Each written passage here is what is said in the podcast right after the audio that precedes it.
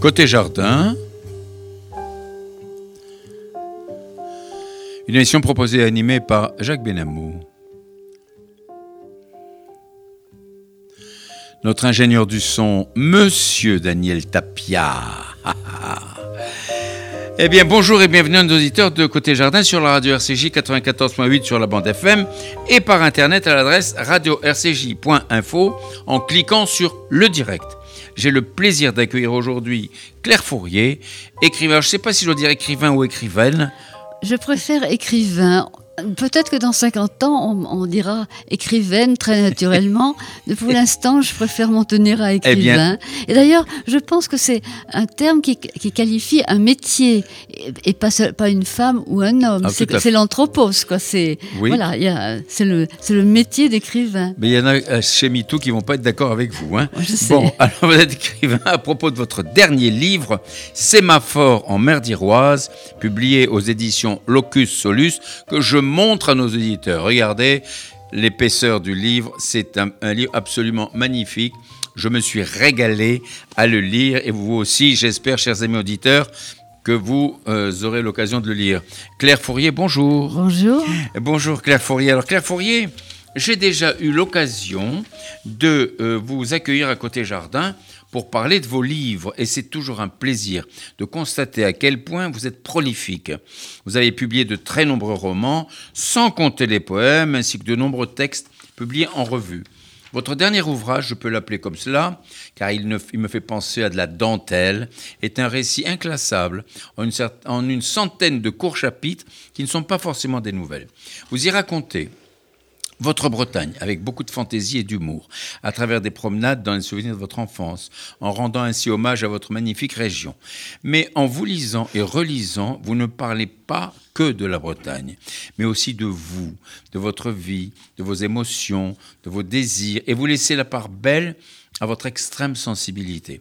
De nombreux écrivains et personnages célèbres ont beaucoup aimé votre livre, et je n'en citerai que deux, Bernard Noël et Maurice Blanchot. Si vous me permettez, je vais lire leurs appréciations. Bernard Noël a, écrit ceci. Claire, chaque jour je relis une vingtaine de pages de euh, votre sémaphore en mer d'Iroise. Je fais durer. C'est si riche et si savoureux qu'il faut justement savourer un si constant bonheur d'écriture qui, dans le même temps, est un bonheur de la pensée, il est rare de les rencontrer réunis. Et l'humour, le perpétuel élan ailé, mais oui, j'ose, car c'est le mouvement naturel de la phrase qui toujours décolle et entraîne, qui métamorphose l'épanchement en rencontre profonde dans l'épaisseur légère de la chair aérienne. Je suis constamment ravi et si heureux de l'être. C'est signé Bernard Noël. Et puis vous avez également Maurice Blanchot il vous dit, cher Claire, combien j'étais heureux de recevoir votre manuscrit et de le lire dans ce qu'il a de libre. Je vous remercie d'avoir évoqué Agnès Rousier. Plusieurs fois, je sentais qu'elle se perdait. Mais j'étais assez attentif, jamais assez. Ah oui, il faut que les femmes écrivent. Louise Labbé, Madame de Lafayette, Madame de Sévigné et tant d'autres parmi lesquelles je vous compte. Je vous souhaite de demeurer ce que vous êtes et vous embrasse. C'est quand même extraordinaire, hein, n'est-ce voilà. Et alors, à cette occasion, je dois dire qu'évidemment, Maurice Blanchot est mort depuis longtemps. Et quand j'ai commencé à écrire ce texte, donc, au bout d'une quarantaine de pages, j'ai calé. J'osais plus aller de l'avant. C'était il y a des années. Et je ne sais pas pourquoi, j'avais écrit à Maurice Blanchot chez Gallimard, lui disant voilà, euh, qu'est-ce que vous pensez de ça? Et il m'a répondu en me donnant son adresse personnelle et en m'encourageant à écrire. Et nous avons euh, établi une correspondance pendant des années ensuite. Et donc, c'est à l'occasion du brouillon qu'il m'a écrit ça. Voilà. Ben, c'est en tout cas, c'est magnifique. Alors, d'autres que Maurice Blanchot et euh, Bernard Noël. Bernard Noël. Bernard Noël ont écrit que vous y racontez la destinée au sens large, puissance souveraine de la vie, bien sûr, à travers vos passions armoricaines.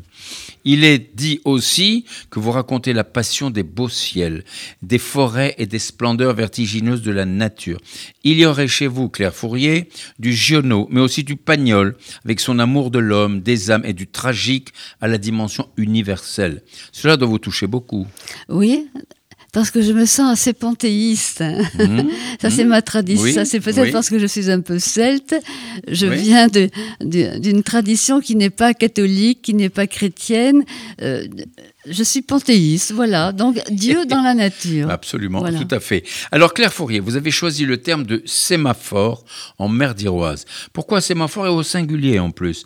Car vos, vos récits au nombre de 100 peuvent presque être chacun un sémaphore. Et pourquoi sémaphore et pas phare?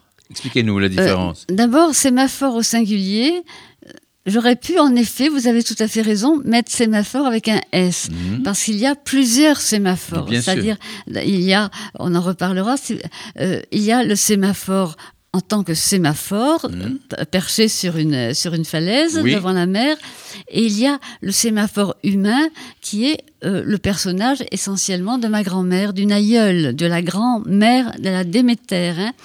Mais alors, le, la différence entre un sémaphore et un phare, c'est que le phare éclaire au loin d'une manière continue. Il est en avance sur la voilà, Hein, tandis que le sémaphore, lui, c'est un, un, bâtiment sur lequel il y a un mât, un mât équipé euh, équipé de bras articulés mhm.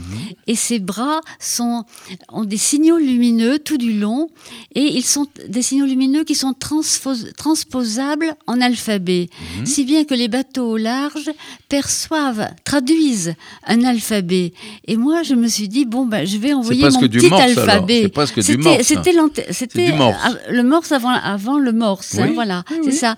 Et donc, je me suis dit, ben, je vais envoyer mon petit message écrit mes petits signaux lumineux qui, vont être traduits en lettres de l'alphabet. C'est formidable. Alors, euh, Claire Fourier, on ne peut pas classer votre livre comme un roman, mais c'est un ensemble de petits contes avec un fil conducteur, votre Bretagne. Comment vous est venue l'idée de, cet ouvrage-là? Je suis une grande lectrice. Mon livre culte, c'est Moby Dick de ah. Melville. Ah. Voilà donc, euh, j'ai lu, les, j'ai lu les quatre traductions de Moby Dick. Je me suis même essayé à, refaire, à écrire à ma manière l'incipit de Moby Dick. C'est mon livre culte depuis, depuis très longtemps. Or, Moby Dick est bâti sur une, une 90, enfin, je sais pas, une centaine aussi, de petits chapitres. Voilà. Mhm. et j'ai toujours aimé le roman le récit digressif. Mhm. C'est mon, truc. Je ne suis pas à l'aise dans le roman continu, dans le roman commercial, on part d'un endroit, on arrive à un autre. J'aime le roman digressif dans lequel, du reste, m'avait encouragé Pascal Guignard. Le roman digressif, le roman fragmenté. Donc, c'est une sorte de navigation intérieure de livres d'heures, si je puis dire, un mhm. livre de 100 heures, mhm. avec toutefois un fil conducteur mhm. qui est la navigation intérieure, la fluidité, parce que les fragments, c'est bien beau, mais il faut qu'il y ait une fluidité dans les fragments. Hein, voilà, c'est c'est comme l'entrelac, la spirale ou le motif de la grecque, hein, comme ça, comme ça, voilà, un rinceau. Donc c'est un rinceau en 100 petits chapitres tout se tient, rien ne se tient. Alors, justement, tout s'enchaîne, c'est un fondu enchaîné. Oui, mais justement, comment écrivez-vous là? Vous avez, Votre imagination, elle, elle, travaille à 200%, là, à toute vitesse. Je Parce sais que vous passez d'un sujet à l'autre. C'est vrai qu'il y a un fil conducteur, mais quand même, comment vous écrivez? Dites-moi un peu. Mais je sais pas. Je, me rappelle que j'ai commencé, j'ai commencé ce, ce, texte à 5 heures du matin un jour. Ah oui? Voilà. Le, le premier, premier chapitre. Voilà. Premier je me suis dit, allez hop, euh, j'avais été bibliothécaire, j'étais lasse, euh, j'avais quitté la bibliothèque pour suivre la carrière d'un mari itinérant, donc j'écrivais des articles pour la presse professionnelle du livre, et puis je me suis dit, oh puis j'en ai marre, je lis des mauvais livres, je vais essayer d'en écrire un bon. Mmh. Vous en avez écrit d'autres quand même, bien évidemment. Voilà. Et, mais là, je me suis dit, bon, euh, je vais commencer, allez hop, je pars. Et je n'avais pas de plan en tête. C'est ça qui m'inquiétait et qui m'a beaucoup ralenti parce que je me disais, tout le monde a un plan en tête, des personnages en tête, tout le monde sait où il va. Et en même temps, j'entendais la voix de Louis Guillou qui, disait, celui qui sait où il va, il n'est pas un écrivain et j'entendais la voix de ah Melville. celui, voilà. Hein. Donc, il faut partir à l'aventure. J'entendais également la voix de Bernard Noël. Celui qui qui sait où il va n'est pas un écrivain. Hein.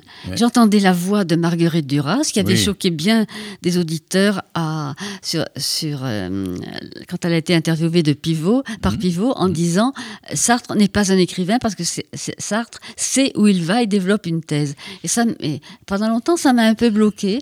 Et puis un jour, je me suis dit allez, hop, j'y vais.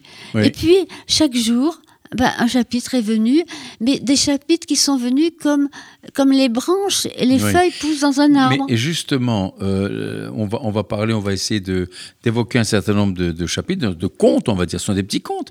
Alors, dès le début de votre livre, vous donnez le ton. Euh, vous intitulez Figure de proue ce petit conte, et vous parlez de votre grand-mère. Mais au fond, c'est de vous que vous parlez. La mère d'Iroise n'est-elle pas un prétexte? Est-ce que c'est un prétexte? La mer d'Iroise est un paysage état d'âme. Magnifique la mer d'Iroise, il y a des couleurs exceptionnelles. voilà, je suis née là-bas, donc je le livre part de mon village natal. Je suis née là-bas, j'ai été formée par ce paysage. Je ne décris pas le paysage en tant que tel. Décrire n'est pas écrire. donc je traduis un paysage état d'âme, je montre en quoi il m'a formé. Et puis, euh, évidemment, euh, j'ai grandi là-bas, j'ai vu le large, j'ai grandi au sommet d'un rocher où nous allions nous promener. Vous écrivez les émotions. Voilà, j'écris les émotions que vous éprouvez en regardant ces paysages. Et Stendhal a bien dit que lui-même, quand il voyageait partout, en Italie, ailleurs, ce qui lui importait, c'était de décrire non pas le pays, mais les, les sensations que lui procurer ce pays. Tout à fait, c'est ce que vous faites en tout cas. Dans le, le, conte suivant, Rocher de Saint-Sanson, vous béatifiez le Finistère Nord, où vous avez vécu, mais le Finistère Sud ne manque pas de charme non plus, non? Je le connais mal. Ah Tout simplement, je parle de ce que je connais. Je, je, suis née, je fais partie intégrante des Finistères Nord. bon, bah, et puis la sauvagerie des Finistères Nord, hein, voilà. Ça, c'est sûr. Ça, sûr hein. Alors, dans, ce conte-là, euh, toutes les femmes s'appellent Anna. Vous évoquez la nostalgie de l'aïeul. Mais au-delà, vous menez une réflexion sur la femme, tantôt ancestrale, tantôt d'aujourd'hui. Y voyez-vous une différence euh, entre la femme ancestrale et la femme d'aujourd'hui? Oui, alors ça c'est pas toujours pareil, à part la modernité, etc. Voilà, en fait, c'est le, le, thème profond du livre. C'est le, thème profond du livre, c'est la transmission Hein. Le thème profond, c'est l'ancien qui rime avec tremplin. L'ancien comme tremplin pour aller au-delà dans la modernité. Mmh. Je crois, je crois fortement, et ça, c'est permanent dans tous mes livres, je crois fortement que la modernité, que la nouveauté ne se goûte que dans la fidélité à la tradition. Mmh. Alors, faire table rase du passé, c'est pas du tout mon truc, et je pense d'ailleurs que les bolcheviks et tout ça a échoué parce qu'on faisait table rase. Je crois beaucoup, je crois beaucoup à la force de la transmission, donc au lien entre l'ancien et le moderne. On n'est on est jamais aussi moderne que dans la fidélité à la tradition. C'est joliment dit. Donc j'ai mis en scène une grand-mère qui est un, pleine de fantaisie. On va en parler, on va en parler tout au long de notre émission, votre grand-mère. Et, une mère. Et, et, je suis le produit de ces deux femmes. J'aspire à être la grand-mère et je suis la fille de la mère. Bon, j'ai essayé de trouver un équilibre, mais peut-être que ce qu'il faut quand même dire, c'est que ce livre, il parle de moi, mais ce n'est pas que moi. Si ce n'était que moi, ça n'intéresserait pas le lecteur. Il faut, il fallait justement que cette Anna devienne la lectrice qui va lire le livre. Mhm. Il fallait que je retrouve, parce que je commence un livre en parlant de moi, certes, et de mon paysage natal et mhm. de la mer des Roises, mais il y a un moment, au bout de 20 pages, je ne sais pas comment ça se produit, euh, au bout de 20 pages, je sens que je bascule du personnel dans l'universel, du mhm. singulier dans le général. Et c'est à partir de ce moment-là que je peux avancer. Là, là, à ce moment-là, je peux me dire, bon, je parle à quelqu'un d'autre. Alors là, vous dévoilez vos secrets de fabrication. Hein oui. Et si on peut parler, on peut s'exprimer ainsi. Alors, euh, Claire, Claire Fouriard, du Finistère Nord à Samarkand, en Ouzbékistan, vous naviguez, si je peux m'exprimer ainsi. Vous, vous sentez-vous citoyenne du monde? Oui. Oui, citoyenne du monde, enfin le mot est un peu galvaudé aujourd'hui, hein. mais je crois beaucoup aux racines. Voilà, donc j'évoque mes racines qui sont le, qui sont le Finistère Nord, mais je crois beaucoup aux racines et je pense, mais enfin ça ce serait une discussion qui nous mènerait trop loin, euh, qui dépasserait bien cette émission, mais je pense qu'aujourd'hui, c'est flagrant, les gens crèvent d'être privés de leurs racines, de n'avoir pas de racines. Hein. Voilà, donc ils savent plus où aller, quand ils vont ici, ils vont là. Euh, moi, j'ai été privée de mes racines puisque j'ai quitté le Finistère Nord. J'y suis retournée cet été. mais vos racines, vous les transportez avec vous. Voilà, c'est ça. Voilà, c'est ça. Vous les je les transporte. en vous. Voilà, je suis frustrée et c'est dans cette frustration que j'ai pu écrire parce que j'ai vraiment intériorisé mes racines. Mais j'avais des racines. Vous êtes euh, définitivement bretonne. Voilà, on va dire ça comme ça. je dirais, j'aime, voilà, bretonne. Je dirais plutôt comme Jean Marcal que je me sens celte.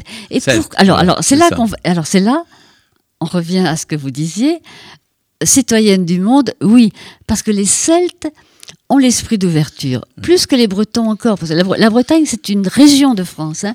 Les Celtes, comme, comme tout le monde le sait, ils viennent de la Bohème, ils viennent même de l'Inde. Hein. Enfin bon, ils ont traversé, euh, ils viennent de l'Est. Hein. Ben, bon, ils, se sont arrêtés à l'Irlande, mais c'est mais parce que pour la force des choses. Et puis, et puis vous parlez de Samarcande aussi. Samarcande est le tombeau du Tamerlan le claudican. Vous écrivez dans votre euh, Paradjanov, hein, en Capitaine Akab, que vous aimez, je vous cite ici, les boiteux de toutes sortes, en préférant les hommes âgés et, d'expérience aux jeunes blancs et les rois destitués aux princes.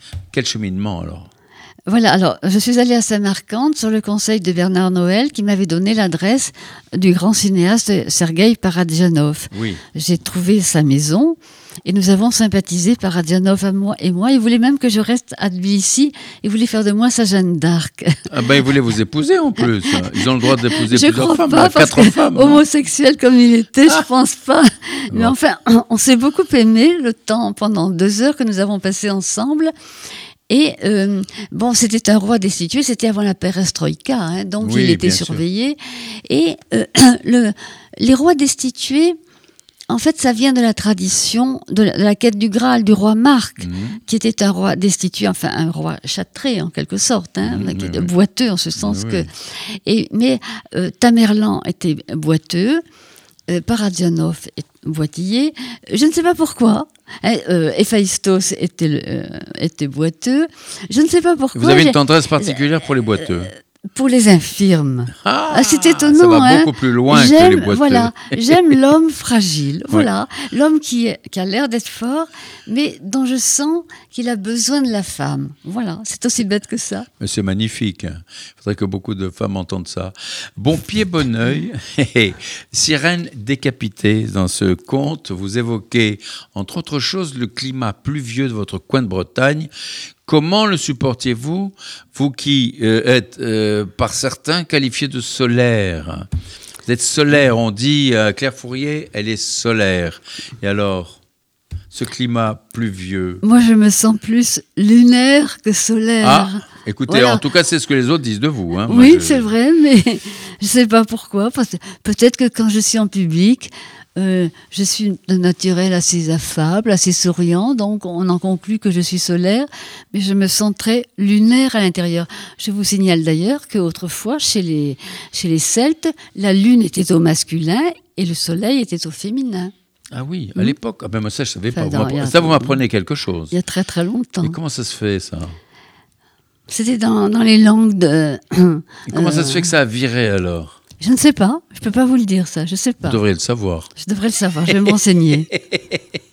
Alors, dans cette partie, le doublon d'or fixé au mât, vous évoquez le fameux doublon d'or fixé par le cabinet, la capitaine Akab, en osant écrire que l'écriture ressemble au doublon d'or en rajoutant la voix de l'écrit. Écrire, c'est un geste volatile, volatile. Et qu'est-ce à dire? Qu'est-ce que vous voulez dire par là? Le capitaine Akab, quand il est parti avec, sur le Pécode avec son équipage, il, avait en tête non pas de pêcher des baleines grises, mais de pêcher la baleine blanche. Blanche, hein, mais bien sûr, nous le savons. Et donc, à mi-route, il a dit à son équipage, il a fixé un doublon d'or en haut du mât en disant voilà, le premier qui verra, qui, lèvera la baleine blanche aura le doublon d'or. Donc, le doublon d'or, pour moi, c'est resté le mythe de l'écriture. Comment arriver à dire ce qui est ce qui est profond, comment arriver au Graal en quelque sorte, comment arriver à dire ce qui nous est fondamental? Voilà. Donc, est-ce que j'ai, et mon doublon d'or, c'était ça, cette petite étoile en haut que je vise, que je n'obtiendrai jamais, hein, mais qui qui, qui illustre Hein, qui, qui, qui, est le, le, signe de, de, ma quête. Voilà. Alors, écoutez, vous n'en savez rien, moi je vous le dis, mais euh, vous écrivez l'écriture survient quand nous pardonnons à la douleur de nous avoir brisé. Oui, oui. Ça veut dire quoi? Alors là, je ne vais, pas entrer dans ma vie privée. Hein. Ah, mais vous pouvez, hein. Ici, on peut, non, tout, non, dire, non, on peut tout dire à côté jardin, il n'y a pas de problème. Hein. Là, il y a ma vie secrète. Hein. mais je, je, crois que, oui, euh, c'est pour ça que je ne lis jamais des livres écrits par des gens de 20 ans. Bon, Rimbaud, bien sûr, ce sont des cas ah particuliers. Ah mais euh, je, je considère qu'il faut avoir éprouvé, vécu, souffert, avoir été triste, et qu'à un moment donné, tout d'un coup, on n'est plus douloureux, on est la douleur. Et la douleur qui peut s'exprimer avec de la gaieté, parce qu'on n'est plus douloureux, on est passé à un stade supérieur. La douleur est en vous, c'est plus vous qui êtes en elle, elle est en vous, mais elle vous permet d'être gai. Elle, irradie. C'est comme la pluie qu'on ne voit que dans les gouttes qu'elle fait briller. Mais la douleur, ça fait souffrir quand même. Voilà. Mais il arrive un moment où on a c'est ce que l'autre appelle la résilience. Hein. Oui. Bon, il arrive un moment où la douleur est tellement entrée, vous, vous l'avez tellement épousée, qu'elle vous donne une certaine force, ou bien une certaine distance avec d'autres douleurs. Et puis voilà, on se met à écrire gaiement, à partir de quelque chose qui, vous, qui est en vous à jamais, mais qui, qui est métamorphosé. L'écriture, c'est la transposition, c'est la métamorphose. Euh, euh, vous, avez parlé de Niobé Oui, oui, oui. Voilà. Niobé, euh, ses enfants sont tués, elle pleure toutes les larmes de son corps. Jupiter, Zeus, a pitié d'elle et il la transforme en rocher. Et c'est ce, ce rocher, c'est la douleur qui devient un rocher solide. Voilà. un rocher d'où jaillit une rivière, un ruisseau. Et voilà, l'écriture, c'est cette rivière, ce sont, ce sont les larmes de Niobé Alors, est-ce qu'il faut, est qu'il faut véritablement éprouver de la douleur, alors, pour écrire? Ah, je crois que oui. Ah oui, ah sinon, sinon vous si ramassez. tous les gens qui écrivent sont oh, souffrent. Vous, ramassez dans le caniveau n'importe quelle n'importe quelle histoire et puis vous vous pouvez faire un roman avec. Ça c'est facile. Je peux je peux vous faire des tous les mois je peux vous écrire un, roman euh, avec ce que je ramasse avec un scénario ramassé dans le caniveau. Hein non non non non non. Le livre véritable, il vient, il procède d'une épreuve. Il a il faut avoir traversé l'épreuve du feu pour écrire quelque chose qui tienne la route. C'est ma conviction. En tout cas, on retrouve ça dans Sémaphore en mer d'Iroise. Euh, alors, vous dites dans le, petit conte, l'encre de mer se fiche auprès tout vert. Et vous parlez de Kérébine, un quartier de Poudalmézo, c'est donc en Bretagne Sud, euh, où se trouve oh, oh, Oui, nord bien sûr, où se trouvait la maison d'Anna, votre grand-mère. Vous racontez que les habitants étaient réfractaires à tout. N'est-ce pas l'une des caractéristiques que les mauvais esprits prêtent aux Bretons en général? Oui, oui, c'est vrai. Euh, Ils sont réfractaires à hein? tout? Ils sont réfractaires, partant, ils sont, sont des briques réfractaires, ouais. voilà, ils ne prennent rien pour argent comptant, je crois que oui. Et, ils ne en rien ou quoi? Ils ne euh, croient rien ou ils ne croient en rien? Non, euh, non, ils croient en beaucoup de choses, mais euh, ils ne prennent rien pour, pour argent comptant. Je crois, oui, c'est vrai que moi personnellement, moi j'éprouve toujours le besoin, non pas d'affronter, de de m'opposer frontalement aux gens, ça je ne le fais jamais, mais de prendre les choses par le travers. Mmh. voilà. Mmh. Hein, mmh. et Jean-Paul Rocher, mon éditeur, disait, tu prends toujours les choses par le travers, c'est ta force. Mais je crois que c'est aussi la force de nombre de réfractaires. Et, c'est vrai que dans mon village natal, par exemple, j'évoque ça, lors de la levée des, des 300 000 hommes, vous savez, par, par la Convention, euh, mon, village natal avait refusé net cette levée, et le maire du village donc en, en 93, hein, était, avait été tué pour, pour ça. Ah oui, bien sûr. Voilà. Donc on, on a besoin de, de dire mais qu'est-ce qu'il y a Pourquoi vous me dites ça? Qu'est-ce qu'il y a? Je veux aller voir de plus près. Voilà, d'aller en amont. Oui, toujours. Toujours. Toujours aller en amont. Voilà. Et chercher, chercher le, écouter, chercher l'impossible alors finalement.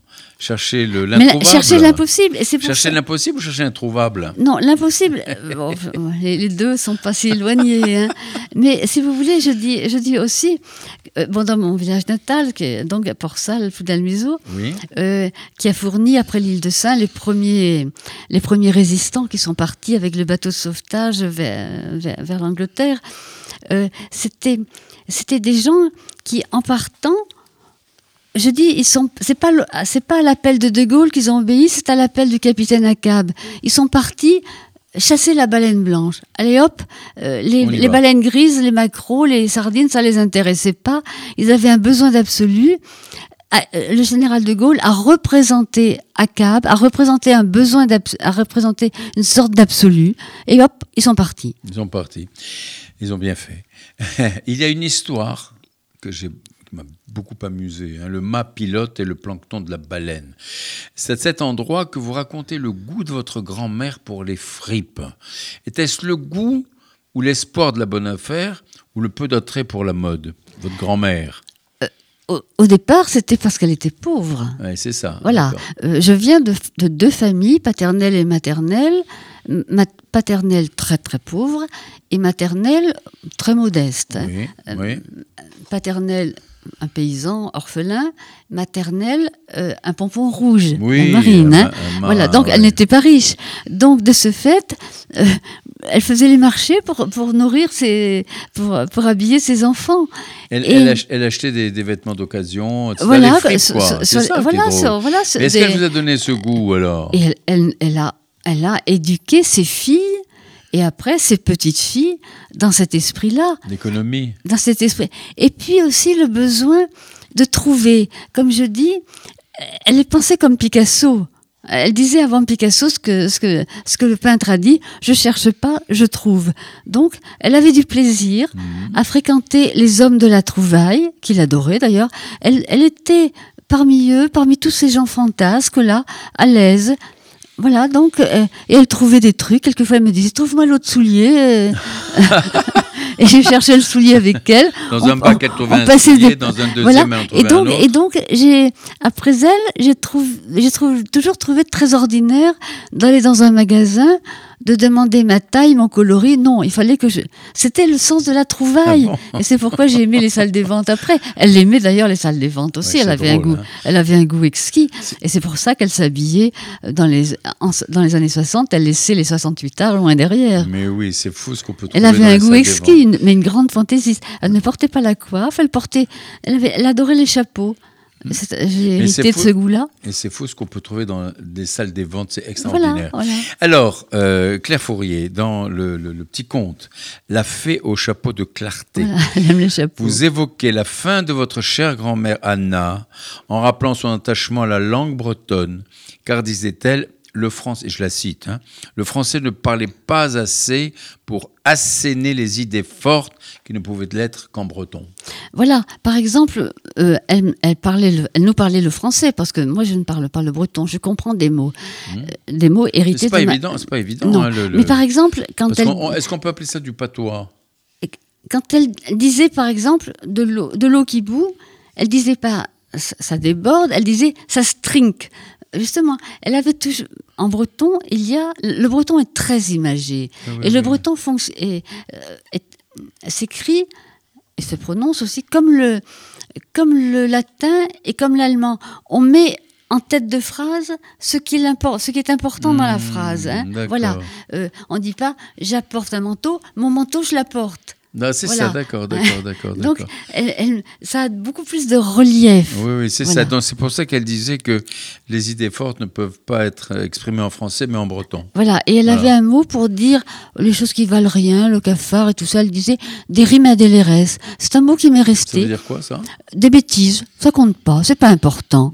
Et quand elle avait dit de quelque chose, oh, c'est des rimes à tout le monde sentait qu'on n'avait pas le droit de s'attarder à des rimes à Oui, oui, c'est ça. Mais je pense que dans toutes les civilisations, il y a des expressions comme ça. Voilà, c'était une femme très tonique. Mm, mm, voilà. J'imagine. À, l'opposé de ma mère, qui était une femme très dépressive. On va en parler. Dans Akab est un poète, vous parlez beaucoup de l'amour, de l'amour charnel, mais aussi de l'amour de Dieu. Quelle communication y voyez-vous? Entre, l'amour charnel, Ah, mais ça, c'est le sujet de mon prochain livre. Ah, on en parlera tout à l'heure. On en parlera tout à l'heure. Oui. Euh, on ne va à l'âme que par le corps. Ah bon? Je dis ça souvent. Ah, évidemment, ça prête à contestation. Mais. Euh, ça prête à interprétation. il se trouve que je me sens merveilleusement bien. Bah oui, j'ose le dire. Hein. Oh, c'est pas bien de le dire en ce moment, mais je me sens merveilleusement bien dans un corps de femme mmh.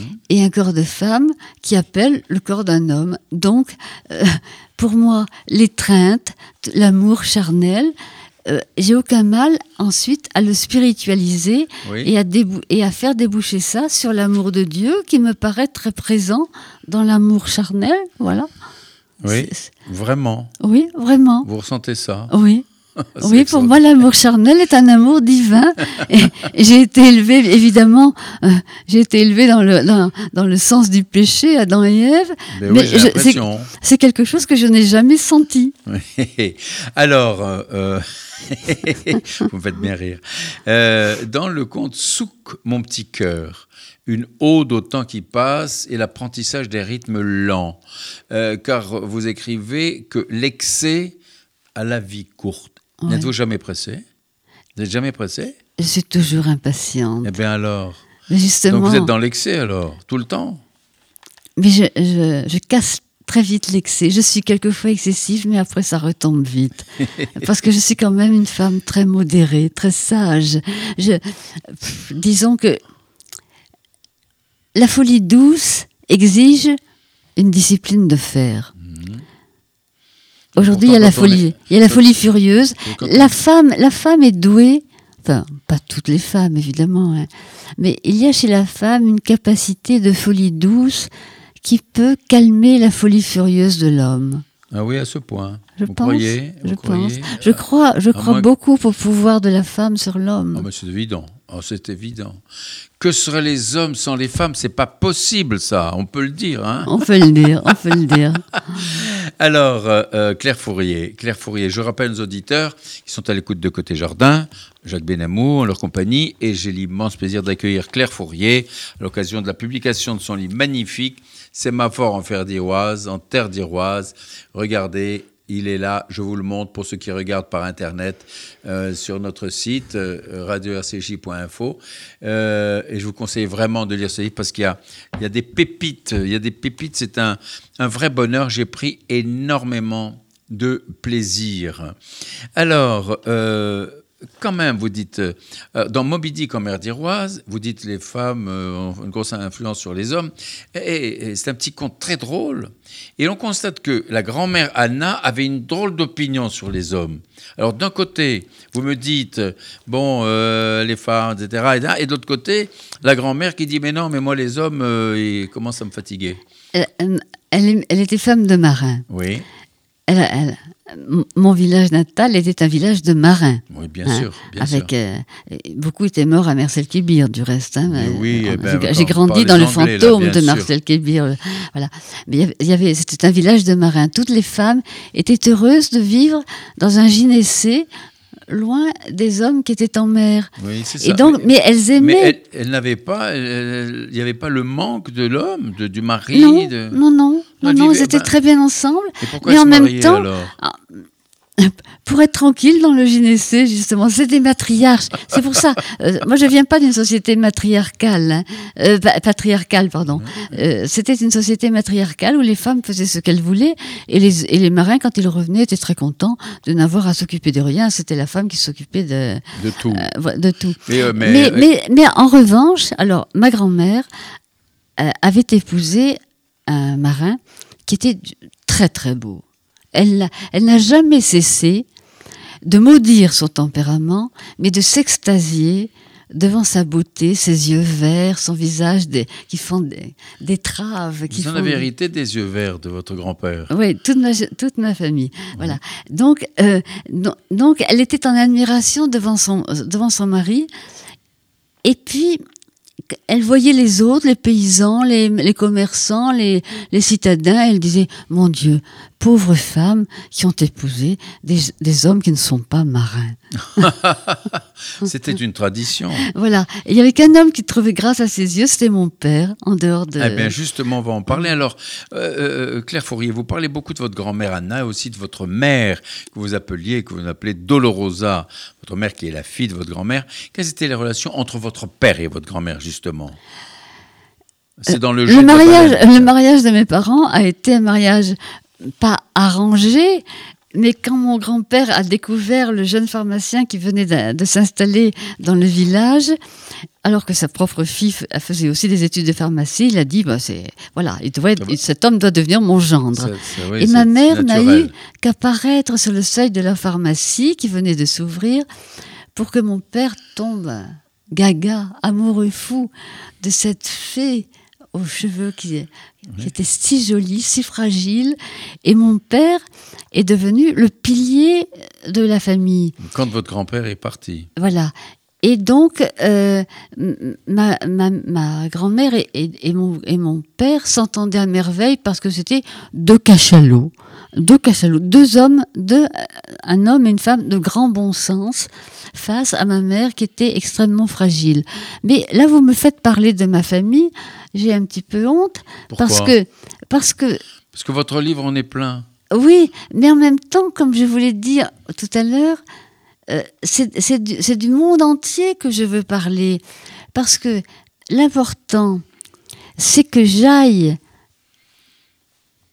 parler au lecteur de ce qu'il est. Si je lui parle que de moi, il s'en fout complètement, le lecteur. Ah, pas du tout. Le lecteur se connaît. Mais le, lecteur se connaît quand il lit votre livre, il a envie de vous connaître. Voilà. Hein. voilà. Alors, c'est, alors justement, à ce sujet, il y a un compliment qui m'a été fait, qui m'a beaucoup touché.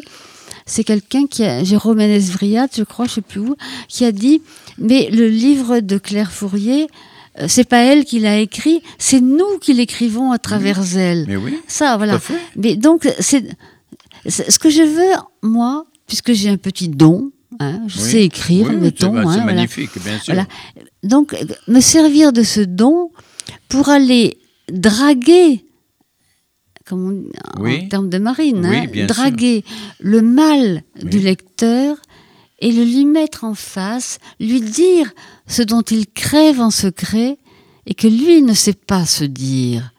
Donc lui dire voilà, voilà ce dont tu crèves. Mm. Et grâce à moi, tu n'en crèveras plus. Mais bien sûr. Voilà, c'est ça.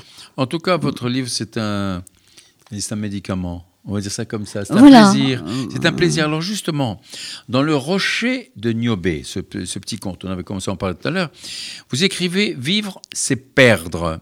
Et puis, oh, laissez-moi être triste dans la vie, gai seulement dans les livres. Est-ce vraiment vous? Mais oui, c'est la transposition. Euh, Céline avait déjà dit ça. On est triste. Tous les, tous les écrivains sont tristes. Euh, Proust. tous les écrivains sont tristes en fond quand ils écrivent, ou bien alors à, moins d'écrire des romans euh, oui. qui, qui, visent le Goncourt ou des, je sais pas quoi. non, non.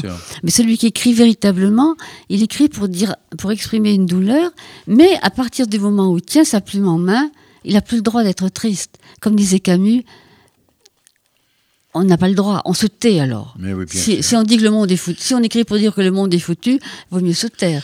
Donc c'est pour pour transposer, voilà, c'est une métamorphose. Et oui, c'est pour ça que dans, votre écriture, on, voit justement cette gaieté, cette joie, cette cette cette fougue, on va dire, cette fougue de la vie, cet amour de la vie. Il y a aussi un tempérament probablement, mais ah bah, ah, ça, tout à fait. Il suffit de lire votre livre, je le dis.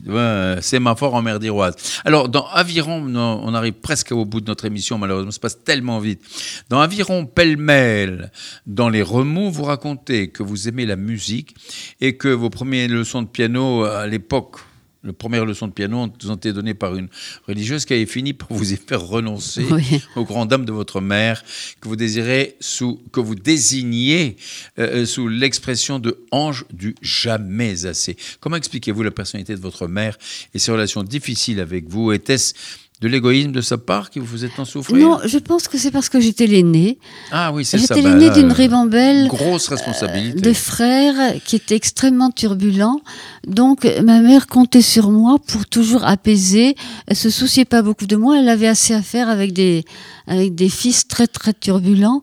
Donc euh, moi je grandissais, voilà. Bon, Tranquillement euh, quoi. Voilà, mes frères abîmaient toutes mes poupées. euh, ils étaient chirurgiens de mes poupées, ils abîmaient. Ma mère me disait mais alors elle me disait justement cette phrase qui, m'est restée très longtemps, qui m'a mhm. beaucoup marqué. Elle me disait Mais laisse, ce sont des garçons. Oh là voilà. là Et après, plus tard, j'ai pris l'habitude de considérer que les hommes, bah oui, ah, ils avaient le droit de faire ce sont des garçons. Ils avaient le droit de faire des bêtises et on leur pardonnait tout, voilà, c'est ça. Hein, euh, mes, mes, amants, euh, bon, bah, ils étaient comme ils étaient. C'était des garçons. voilà. donc, euh, donc je pardonne. Voilà. Eh ben, eh ben oui, bien sûr. Alors là, là, le livre comme archipel. Là, euh, la poésie, vous écrivez qu'écrire des poèmes ne vous attire pas non plus, et pourtant vous en avez publié avec succès. Alors, vous avez publié là, est-ce que vous pouvez nous en lire Vous apporté des livres, là vous avez écrit surtout des haïkus. J'ai écrit, voilà. Alors dites-nous un petit peu, est-ce que vous pouvez nous en lire quelques-uns? Voilà, alors le haïku d'abord, qu'est-ce que c'est? Deux ou trois, oui, expliquez-nous ce que c'est. Le haïku, c'est un poème bref, euh, japonais, hein, oui, le mot haïku. En trois lignes, quand il est traduit en français, il est sur trois lignes qui ont, chaque, qui ont chacune cinq syllabes, sept syllabes, cinq syllabes. Donc ça mhm. donne un rythme très particulier et surtout ça exige beaucoup de concision. Bah, bien sûr. Voilà. Bah Donc euh, et, le, le, haïku japonais est forcément axé sur la nature. Nous occidentaux, nous avons besoin des cartésiens, nous avons besoin de mettre un petit peu d'esprit et de pensée. Euh, voilà. Mais euh, j'ai interviewé euh, il y a des années et des années quelqu'un qui, qui, qui, était spécialiste du haïku. Ça m'a intrigué j'ai décidé de m'y intéresser. J'ai travaillé des années et des années à la bibliothèque de la Maison du Japon. Euh, j'ai lu des livres avant, avant d'oser en écrire. Alors, si vous voulez, voilà, par exemple, alors quand j'ai commencé à écrire, deux ou trois haïkus, voilà, parce qu'on arrive presque au terme de l'émission. Alors bon, puisque c'est l'automne. Hein, oui, allons-y. Dites-moi. Une feuille tombe, se lève le temps de jouir des plus menues choses. Hmm, joliment dit. Quand l'automne est là et que la nuit tombe, quelle philosophie Et mmh. puisque c'est... Mmh. Mes nerfs sont un linge, sur la table à repasser, tous mes fers brûlants. Voilà. Et puis, euh, j'ai fait un, un, grand feu. Je fus aussi un grand feu, mal entretenu. mais écoutez, c'est superbe. mais, bon, et alors, en trois lignes, il y, a un travail considérable. Il y a, un monde, voilà. C'est ça. Voilà. Alors, j'ai. Euh, qu'est-ce qu'un haïku? C'est la vision d'une galaxie aura des pâquerettes.